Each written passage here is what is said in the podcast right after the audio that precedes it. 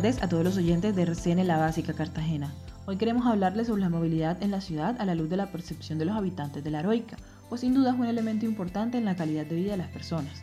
La encuesta de percepción ciudadana 2019 indicó que en Cartagena el principal modo de transporte de los habitantes son los buses y busetas tradicionales con un 27% de participación.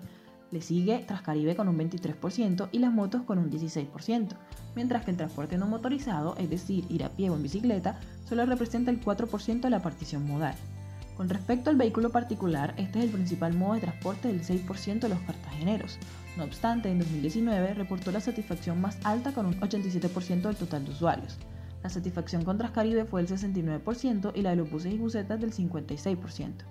En el caso de la isla Barú, el 47% de los habitantes utilizó la moto como principal modo de transporte, y en la isla Tierra Bomba fue la lancha con un 66%.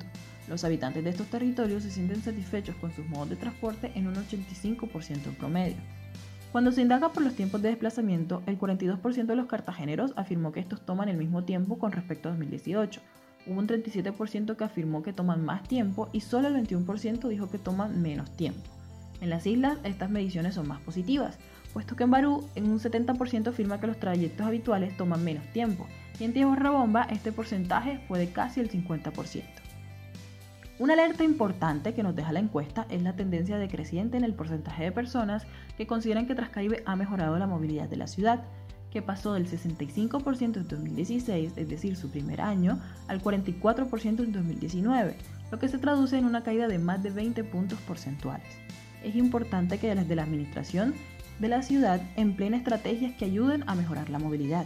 Se debe apoyar el desarrollo de la movilidad urbana sostenible, donde se unen esfuerzos de actores estratégicos y se dé solución a problemáticas como la falta de cobertura de transporte público en algunas zonas, la congestión vehicular y la reducción de la tasa de motorización y su sustitución por alternativas como caminar y la bicicleta. Esta sería la senda para mejorar la movilidad de la ciudad en condiciones óptimas. Nos escuchamos la próxima semana con datos y análisis sobre cómo vamos.